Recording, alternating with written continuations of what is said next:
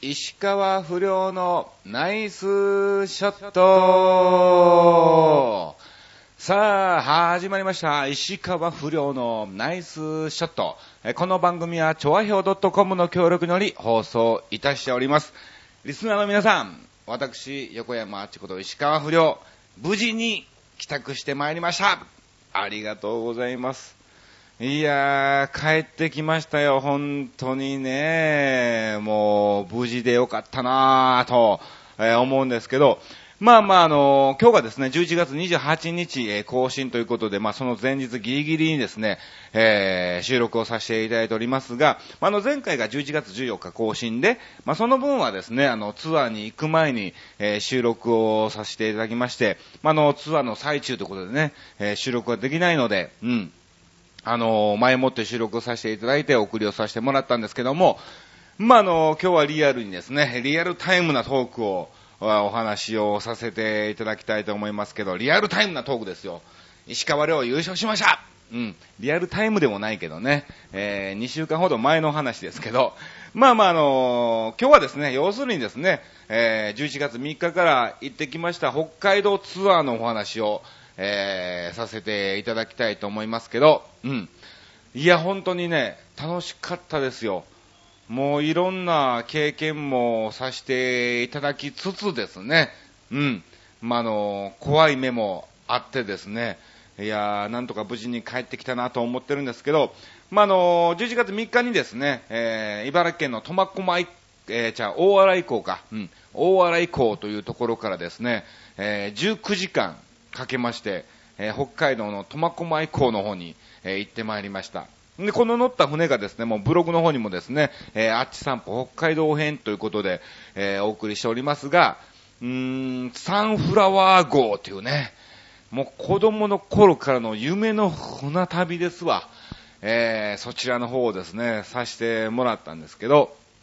あの、小学生の頃かな、サンフラワー号ってなんかすごくね、なんか、一時ブームになったのかな、なんかすごく記憶にあるんですよね。これは乗ってみたいという船でね、やっと今回、えー初めて、えー乗船することができたんですよね。うん。あのー19時間の船旅ですよ、もう。夢の夢の夢のもう本当にね、子供の頃から憧れてた船にやっと乗れたというね、えー気持ちでいっぱいでですね、船に乗り込んだわけなんですが、いやー、19時間辛いね、本当に。あのー船内もちろんね、歩き回れるんだけども、もういろんな飲食店もあって、お土産売り場もあってですね、あとゲームセンターとかですね、もちろんあの大浴場もあるんですよ。うん。本当にすごくね、うん。なんだろう、満喫できるような感じの船なんですが、19時間いらないね。うん。あの、だいぶは来てくるっていう感じですね、本当に。まあまあまあ、やっと、とりあえずね、えー夢のサンフラワー号に、えー乗って、いざ北海道の方に、えー出発ということになったわけなんですけど、うん。あのーちゃんとね、ベッドもあるんですよ。あの、みんなでゴロネーみたいな感じじゃなくてですね、あのーな、なんだろうね、あの、二段ベッドになってて、ちょっとした林間学校みたいなね、えー気分を味わえるような、えーベッドがあってですね、えカーテンがあって、うん。もうあの、荷物なんかもね、置けない状態なんですけども、まあ横になって寝れるかなというような、え感じの船だったんですわ。うん。で、食事なんかもですね、あの、バイキング形式でですね、結構美味しいお料理なんかもね、まあまあ、まああの、船、船の中にしては美味しいんじゃないのっていうような感じで、はい。えー、出てきましてですね、たくさん、えー、食べさせてもらったんですけど、うん。まあ本当にね、なんか、たの、まあ楽しかったのも3、4時間かな。あとは何しようみたいなね。えーゲームセンターもいて、ちょこっとゲームも、えーしつつ、うん。でも、つまんねえよなと、うん。2、300円でもう飽きちゃうみたいなね、えー 感じのゲームしか置いてないんですわね。UFO キャッチャーみたいなのもあるんだけども、これとっても別にしゃあないなと。うん。欲しいもんないなというのも、えーあったりとかね、なんかパチンコなんかも古いのがね、えー置いてたりも、えーしててですね、うん。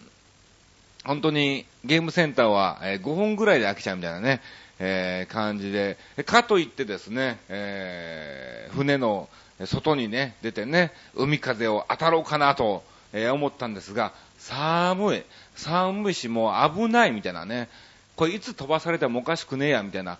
もう本当にもう真っ暗だしね、夕方6時半から、えー乗りましたからね、もう真っ暗で何も見えないみたいなね、えーこれは危ない危ないみたいな感じで、もうすぐにね、えー船内の方に、えー戻ってきたりもね、えーしつつ、うん、あとお土産売り場もね、ちょこっと見てですね、うん、うん、今買うことねえなと、うん。これ帰りでいいな、みたいなね。もちろんお土産だからね、えー今買っても荷物になっちゃうわ、みたいなね、えー感じで。まあ、あの、あ、こういうのがあるんだなっていうのだけね、あの、確認を、えーさせてもらったりとかですね。あ、でもね、なんだろう。大浴場ももちろんあって、すごくね、大浴場なんだけど、波を感じられるんだよね。チャップンチャップン動いてるからね。えー波を感じる大浴場なんかもね、あって、これ、褒めるとこないな、みたいなね、感じ。でもないか。あ、そうそうそうそう。映画、シアターがあるんですよ。うん。サンフラワーシアターっていうのがね、えーありまして、夜の8時かなうん。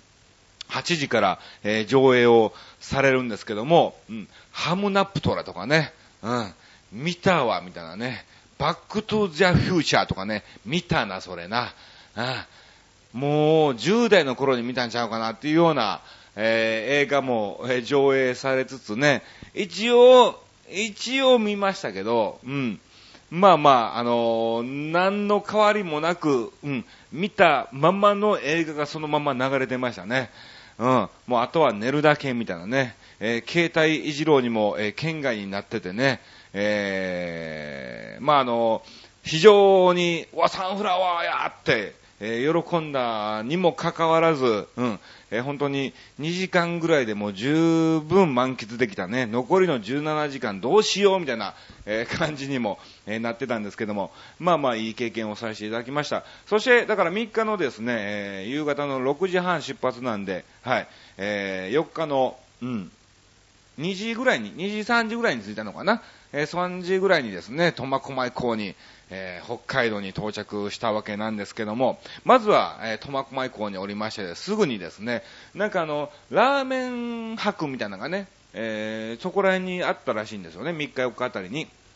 んで、そこで、なんかあの、部門別みたいな感じで、優勝とかじゃないんだけど、特別に変わったラーメンっていうことで、えー脚光を浴びてるラーメンがですね、その本店が苫小牧にあるということなんで、えー早速行ってきたわけなんですが、カレーラーメンっていうね、えーこれもブログの方にもね、えーお送りをさせていただきましたが、うん、カレーうどんがラーメンになったというようなね、えーそんな感じの、えー味で、でも非常に美味しかったですよ。なんかラーメン、あのカレーの方がね、非常に本当に美味しくて、あのー浅草の方にあるカレーうどん屋さんがあるんですね。東洋館の、え出てすぐのところにあるんですけど、ちょっとね、裏道を入ったところに、うん、沖縄だっけな？うん、沖縄っていうカレーうどん屋さんが、カレーうどんじゃなくてうどん屋さんがあるんですけどね、お蕎麦屋さんが。えーそこのカレーに、えーそっくりな、えー感じのカレー仕立てですね。うん、非常に美味しかったです。うん。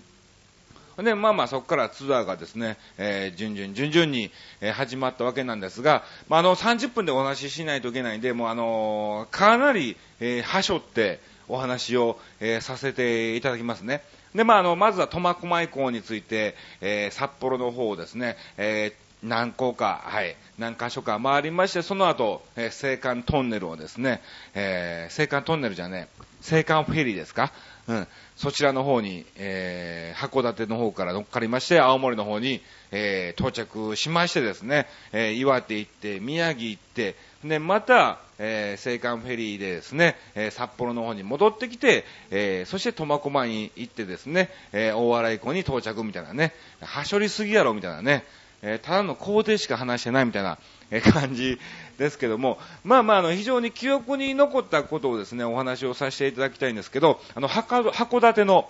朝市に行ってきましてね、えー6時ぐらいからやるんじゃないですか、みたいな感じでね、ホテルさんが、えー言ってたんで、まあ6時に起きて、えー行ってきたわけなんだけども、もうカニばっかりだね。もうカニカニカニカニカニみたいなね。カニ以外ないんかいみたいなね、えー、本当にどの店行ってもカニしか置いてない、もうカニしか使ってないよみたいな、え、感じの市場だったんですけど、まず ごめんなさい、最初に市場に行きまして、まあ野菜なんかもね、若干置いてる店があって、そういう中央市場みたいなところにはですね、あの、喫茶店とかね、えー、定食屋さんとかあるじゃないですか。で、その喫茶店でまずコーヒーを飲んでですね、そこのママさんに、えー、どういうお店なら大丈夫なの？みたいな、え、感じで聞いたんですね。ほんで、まあまあ、あの、要するにですね、あの、こじんまりした店の方が安心だよっていうことなんですって。まあ、あの、やはりですね、あの、2軒3軒構えてるような場所とか、え従業員が5、6人いてるような場所だと、やっぱりあの人件費なんかもかかってくるから、その分、えー、カニもですね、安く仕入れて、えー、高値で売っちゃったりとかね、えー、そういうこともあるらしいと。いうことなんで、まあまあ、夫婦二人でやってるような、えー、お店に行って、ちゃんとね、その大将とお話をしてですね、あ、この人の人間性大丈夫だなと思えば、そこでカニを買った方がいいよ、みたいな、え感じだそうです。で、1点目がね、まずあの、こじんまりした店の方が、まず安心かなと。で、そして2点目がですね、水槽が置いてるお店。うん。で、まあやはりあの、イケスがあるような店じゃないと、カニが本当に生きてるかどうかもわからないからと。うん。死んでるカニかもわかんないから、うーん、いつね、うん、水揚げしてきたような、えー、カニかわかんないから、えー、水槽とかそういうイケスがあるようなお店で、えー、買った方がいいよということで、え教えてもらってですね、まあ、ちなみにじゃあ、そういうお店だと、ここら辺だと、どのお店ですかということでね、聞いて、何軒かね、ピックアップしてもらって、えそのお店の方に行ってきまして、カニを買ってきたわけなんですけど、いや、本当にね、あのー、今日結局ね、その行ったのも早い段階で行ったんですわ。11月の前半の頃にね、函館の朝市に行ってきたんで、えー、すぐ買って、本当は、えー、か、生きたままそのままパックに入れてもらって、封をして、えー、名前書いて、もそのまま宅急便に出せるような状態まで確認して送ってもらった方がいいらしいんですね。うん。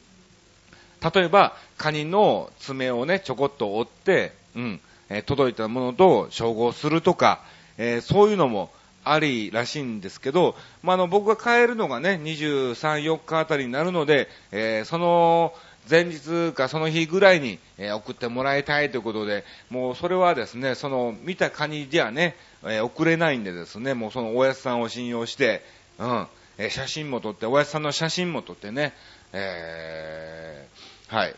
購入をしたわけなんですけど、うん、そういうカニの買い方がいいらしいので、ぜひぜひ皆さんね、えー、函館の朝市とか、まあ、あの、いろんなところでそういうカニなんかもね、販売してますけど、うん、行った際には、えー、そういうお店をぜひ選んでいただきまして、購入をしていただきたいと思います。やっぱあるらしいですよ。うん。あのー、このカニがええみたいな感じで買ったにもかかわらず送られてきたのは、ちっちゃかったりとか、身が入ってなかったりとかね、うん、えー、いつ死んでしまったかわかんないようなカニが入ってたりもするらしいので、はい、えー、ぜひぜひ気をつけながらですね、えー、買っていただきたいと思います。うん。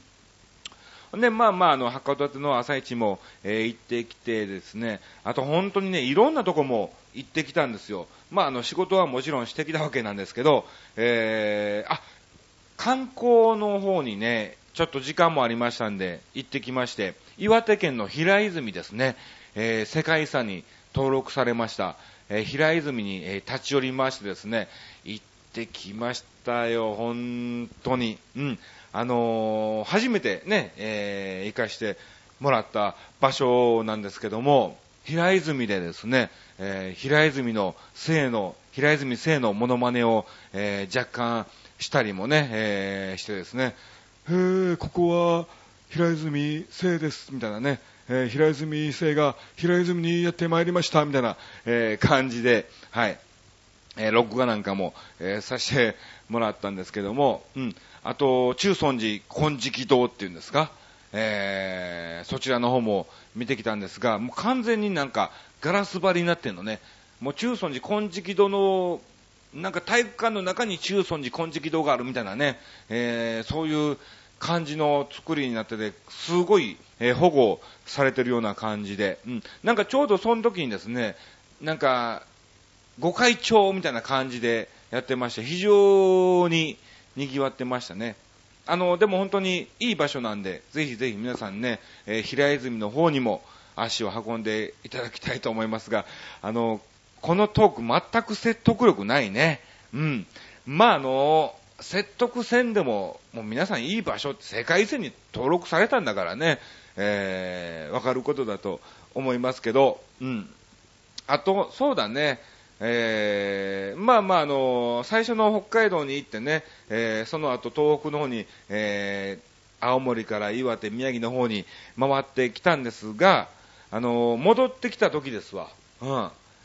またあの最後にね、札幌の方にですね、4カ所ぐらいあったんで、えー、最終的に札幌の方に戻ってこなかったら、ね、戻ってこないといけなかったんですけど、そちらの方に行った時にですね、なんかちょうど、えー、寒波が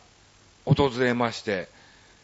雪ですよ、本当に。で、乗っていった車がですね、ノーマルタイヤなのね。うん。スタッドレスを履いてないので、どうすんの？みたいな。で、まあまあ一応ラバーチェーンみたいなね、えー、持って行ってたんで、えー、それをつけて、高速なんかも走って、なんとか、えー、無事に帰ってきたわけなんですが、もちろんそのラバーチェーンなんかも後半、あの、後輪しかつけてないですから、うん、前輪が滑る滑るみたいなね、感じで、えー、非常に、うん、危険な運転をしつつなんとか無事に現場に到着したわけなんですが、その降った初雪の時ですか、えー、函館から札幌の方に向かう途中の高速で、なんとね、えー、事故、うん、5件ぐらい見ましたね。しかもあの札幌ナンバーとか、えー、そういう車がですね、本当に横転してたりとか、もうあの、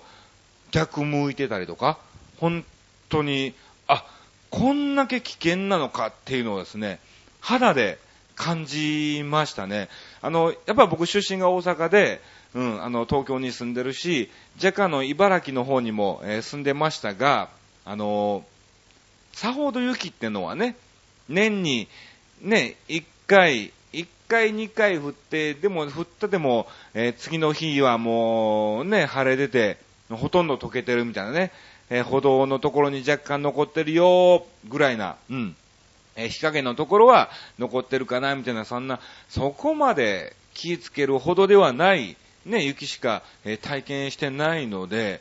いや、今回この北海道のこの雪っていうのはね、え非常に怖いっていうのをですね、えー、実感しましたね。もし、ね、今年、東京で、え、雪を降るようなことがありましたらですね、皆さん本当に、うん、あの、簡単に見ずにですね、しっかりと、はい、えー、タイヤの方にですね、えスタッドレスを履くなりとかですね、えー、気をつけていただきたいと思います。うん。えー、まあ、本当に何を喋ろうかなみたいな、本当にいろんなとこ、えー、行き回してですね、えー、何を喋っていいのか全くわからないノープランでお話を、えー、しておりますけど、うん。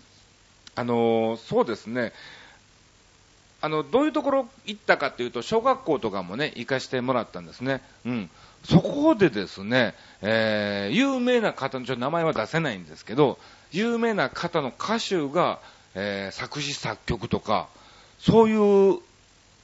効果がね、うん、学校の効果ですよ。学校の効果が、まあ、例えばね、あの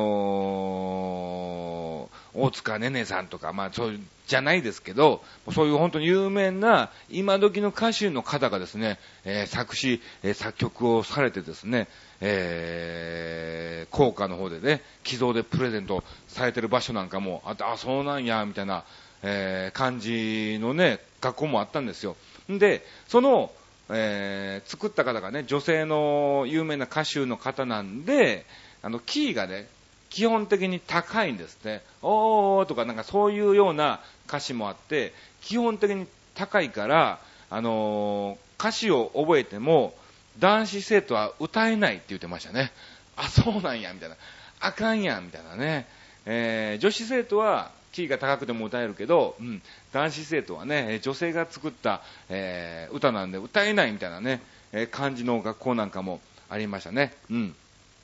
あと、そうですね、どこ行ったのかなと、本当にね、そこまでね、観光する、えー、時間もなかったんですが、一番本当に嬉しかったのは、えー、生のすすきの交番を見たって感じですか。いや、これはね、本当にあの、僕、警察24時っていうあのドキュメンタリーが非常に好きなんですよ。で、必ず絶対出てくるのがすすきの交番、交番なんですね。うん。危ない危ない。うん。すすきの交番が必ず絶対に出てくるんですけど、いや、これは本当に生でね、見れたのが非常に感動しましたね。うん。あと、やっぱりね、北海道といえばね、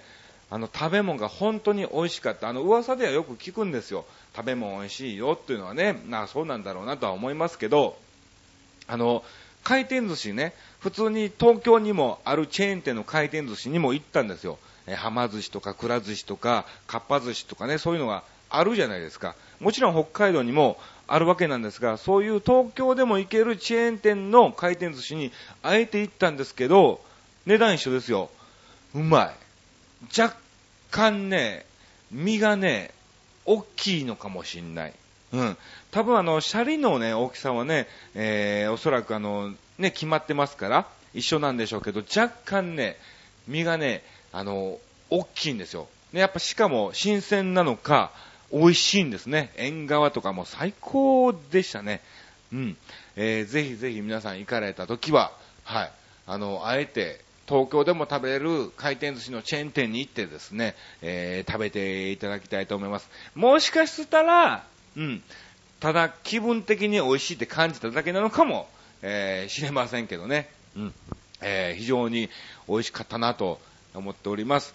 さあ、えー、こんな感じですけども、あ、そう、あと、そうそうそうそう、今回のテーマをね、お話をしないといけないんですけど、そのテーマっていうのが、まあ、ごちそうということで、本当に今回、たらふくごちそうを食べさせてもらったんですよ。だから、北海道のね、カニも食べましたし、あと、それぞれの、うん、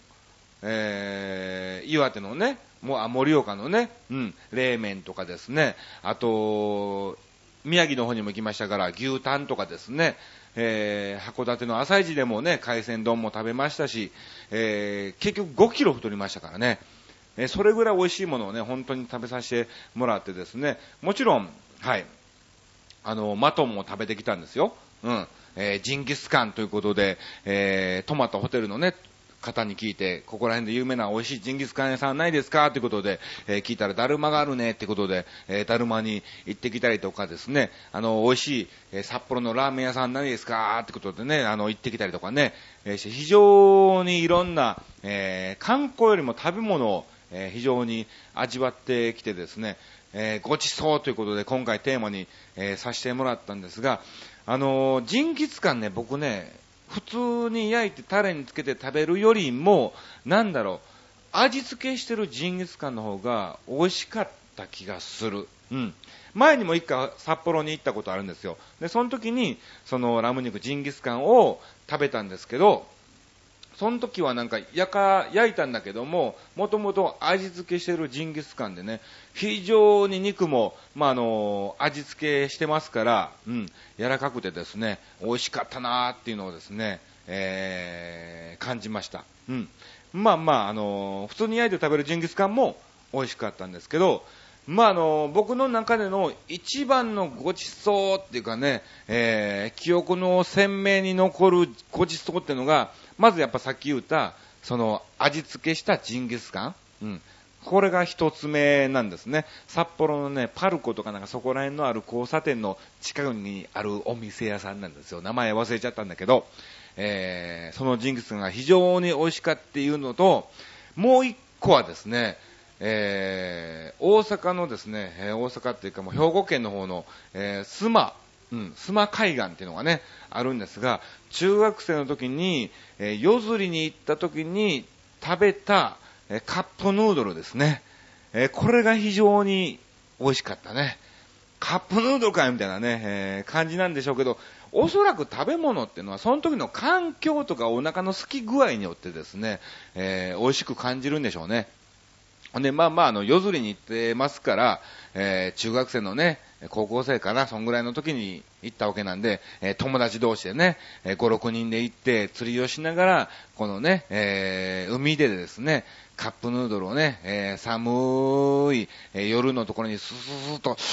こう食べたのが、まあね、美味しいっていうのをね、非常に、えー感じた記憶があるので、はい。まあそう思ったわけなんですが、まああの、もう一個あげるとすれば、うん、うーん、ごちそうっていうかね、えー非常に美味しいなって、えー思うのが、神さんの手料理。なんてね、みたいなね。えーもうこれだけ言えばね、別に面白が面白くなかろうがもうみんな何も言えないでしょ、みたいなね、えー感じの、えー空気になりつつ、なんか一人でカラオケボックスで収録しながら、一人で喋ってなんか恥ずかしく、えーなってきてるんですけども、はい。じゃあ、あの、早速テーマを、えー募集したところいただいておりますので、えーご紹介をさせていただきます。えーゆっぴーさんからいただきました。ありがとうございます。本当にね、このラジオ聞けないのに毎回毎回ね、えー送っていただけるのは非常にありがたいですね。うん。今までに食べた贅沢なごちそうか、それは、えークリスマスにおばあちゃんと一緒に食べに行った、えーカニ道楽のカニかな、カニかよ、クリスマスにチキンとかじゃないんだ。カニを食べたのね。うん。えーそれとおばあちゃんと一緒に大阪に旅行に行った時に食べた、えータイのアラにね、あ、これ美味しいね。えー今までの人生の中で一番美味しかったなって思って、えー感激したは、味がよく染み込み、大きなタイで身もぎっしり、あの味は今でも忘れられない。あ、それと、まだあんの？うん。あとちょっと前の話なんだけど、えー出会いのパーティーに行き、男性とは仲良くなれず、仲良くなったのは女性だけ。その時に仲良くなった女の子同士で女子会をして、韓国料理が主にある居酒屋で生まれて初めて食べたんだけど、えーみんなが美味しいよって言うから食べてみたんだけど、鶏肉と、えーもち米と高麗人参の入った塩味みたいなスープのお鍋、サムゲタンっていう名前の鍋は体にもいいし、寒い時期には、え体がポッカポカして、しかもめちゃめちゃ美味しかったのを、鶏肉が苦手だった私でも好き嫌いが克服されたまた食べたいなぁということで、あ、そうなんですか。サムゲタンね、なんか名前は、えー聞いたことありますけど、僕食べたことないですね。サムゲタンみたいなね。なんか一発ギャグみたいな感じですね。サムゲタンみたいなね、えー感じの名前ですけど、うん。あ、そうなんですか。おー、これはいいことを聞きました。うん。えー、また機会がありましたら、サムゲタンですね。えー、食べてみたいと思います。ありがとうございます。こんな感じで、えー、いただきました。まあ、やっぱりね、誰と食べるとかそういうのにもよってですね、えー、美味しいのかなっていうのもありますね。さあ、えー、続きましてのメールご紹介をさせていただきます。ラジオネーム、レギュラー、つぼいさんからありがとうございます。本当にね、つぼいさんね、毎回毎回、えー、ありがとうございます。はい。えー、これは難しいテーマだなと思ったけども、そこはネタ持ちおばさんなのでひねり出してみました。持ってますね。ありますよ、もう。今度、坪井さんに向けたなんか結構、ピンポイントな、えーテーマなんかもね、ちょっとやってみたいですね。うん。はい。なんだったら一回もう、坪井さん出てもらってもいいかなみたいなね、えー感じでしょうね。もしかすると僕より面白いんじゃないかみたいな。いや、それはダメだな。ダメダメ。うん。えー、ひねり出してみました。ただし、一つに絞ることは困難なので、えー二分割にしました。なんせ長いこと社会人もやっていますと、それなりに美味しいものにも当たるわけでしょう。外で食べた中でも最も美味しいと感じるのは、大森にある牧村という懐石料理屋さんのタイ茶漬け。あ、ま、またタイ、タイですか？ほうほうほうほう。タイ意外に人気ですね。タイ茶漬けですか？私の記憶が正しければ、あれは確か平成3年の冬でした。えー当時のバイト先の大先輩に連れて行ってもらい、あまりの美味しさに感動して帰ってきた記憶があります。ほう。タイ茶漬けだけではなく、他の料理も和食ならではの美味しさがあり、何年に1回か特別な時に行くことにしています。あ、まだ行かれてるんですね。不便な場所にありますし、解析コースだと高いけれど、お金を払って食べる価値がある料理とと、えーいう雰囲気です。うん。なるほど。何年に一回か特別な時に行くことにしてんのか。じゃあ次いつ行きますか？うん。えーぜひぜひ行く日が決まりましたら、えー僕の方に、はい、連絡をいただきたいと思います、みたいなね。ねえ、あの、お前もついてくんのか、みたいなね。えー、じゃあ、なんかやりましょうよ。ね。うん。もう、まあ、そうだね。最近テレビ出てねえからな。うん。結構いい感じ、坪井さん的にでいいや。うん。坪井さん的に、あ、石川不良がテレビ出た時に、あ、これは美味しかったなと。うん。まあ、あの、味じゃないよ。うん。あの、僕がね、あ、この番組に出て石川不良、うん、ちょっと今後期待できんじゃねえかと思った時に、行きます？っ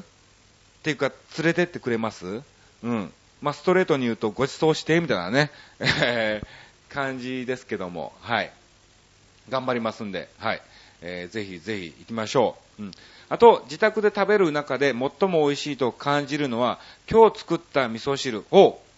味噌汁というより、スープという感じになるのですかね。その味噌汁に宮崎県産の柚子胡椒を少し入れると、これまた美味しく感じるんですわ。あ、そうなんですか。ちなみに今日の具は、えー、油揚げ、大根、白菜です。うん。ほー、なるほどね。宮崎県産の柚子胡椒ね、を味噌汁に、胡椒なんやね。あのー、よく七味なんかもね、僕入れたりするんですけども、うん。柚子胡椒を入れるんですか。美味しいんですね。やってみよう。うん。まあ、あのね、油揚げと大根と白菜ですからね、えー、まあ、ちょっとした、うん、えー、贅沢な味噌汁みたいな、えー、感じですけども、それに柚子胡椒を入れると、美味しいんですね。ほうほうほうほうほうほう、ありがとうございます。なんか、いい、いい情報を聞きましたね。うん。そうそう、えー、ちょわへお .com、から投稿するとき、毎回、プレゼント係はこちらというのがありますが、石川不良のナイスショットに、プレゼントはあるのですか？なんちゃって、兄さんこんな感じでよろしいでしょうか？って、いえいえ、こらこら本当に。何ですかこれ？プレゼントね、欲しいのかな？なんかね。いや、欲し。まあ、できる、僕ね、このシステムよくわかんないんだな。あの、この局長に聞いておきますね。そんなプレゼントあるんですね。あ、もし本当にあって大丈夫ならば、あの、また2月にですね、えー、北海道に行くと思うんですね。うん。今度はあの、ちょっと短めに2週間ぐらいなんですけど、その時に、なんかね、うん、カニはさすがにね、無理ですけど、ほらね、戦闘品ですから、あれでしょうけど、なんかあの、乾燥物みたいなね、えー、感じで、うん、あれならば、まあ、あの、ジャガポックルとかね、えー、そういう系なんかを、えー、買ってきて、僕が食べてもいいかな、みたいなね。お前が食べんのかいみたいなね。えー、感じですけど、はい、もし、ま、なんか本当にね、そういうのが可能、まあ、可能なんでしょうけど、あれなら本当にこれは手に入らないなっていうのがですね、手に入ったら、うん、えー、プレゼントに出しますんで、はい、楽しみにしていただきたいと思います。さあ、ということで、なんかあっという間にもう30分以上が過ぎてしまいましてですね、えー、これ以上、えー、喋ってるとですね、えー、カラオケボックスの方が延長料金かかっちゃうということで、えー、この辺でお開きと、えー、させていただきたいと思いますけども、まあ、あの、次回が、はい、えー、12月の、えー、いつになるのかな、えー、12日の1212ですね、えー、この日が更新ということで、えー、それまでにまたまた、え収録をさせていただきます。はい。えそして、えじゃ告知だけさせていただきますとですね、えキサラ、新宿そっくり館キサラの方がですね、え12月1日、出演となっております。はい。あとは、まあちょっと企業のね、クリスマスパーティーなんかも行くので、えちょっとあれかなと思いますけども、えー、そうそうそう、もしかするとですね、12月か1月ぐらいからですね、えー、私、あの、西麻布にあります、えー、ゴルフバーっていうのがありまして、えそちらの方をですね、週1ぐらいで、はい、週1日店長みたいな感じで、えさせていただきますと思いますので、えまあ、まだ、あの、本決まりじゃないんですけどもね、あの、詰めた段階でお話をさせていただいておりまして、はい、えー、10時から、はい、夜の10時から朝の5時ぐらいまでかな、えー、そのお時間までですね、えー、ゴルフのシミュレーションなんかもあってね、うん、あの、ちゃんとしたコーチなんかもいらっしゃるみたいなんですけど、えー、そこのですね、えー、週1回ぐらいかな、まあ、スケジュールにもよりますけど、えー、週1回ぐらいで店長をですね、え、させていただきますので、またまたお時間がありましたら、え、そちらの方にもですね、足を運んでいただきたいと思います。まあ、まだ決まってないですけどね、え、決まりましたらちゃんと、はい、お知らせをさせていただきますので、ぜひ、え、来ていただきたいと思います。さあ、えー、こんな感じでお送りをさせていただきました。えー、またね、次回、えー、更新の時は皆さんね、どんどんどんどんメールを送っていただきまして、はい、えー、ぜひぜひ聞いていただきたいと思います。さあ、それでは最後はですね、えー、一つモノマネをしてお別れさせていただきたいと思います。それでは、モノマネ参りましょう。隣のトトロより、メイちゃんを探す近所のおばあちゃん。めいちゃーん以上、石川不良のナイスショットでした。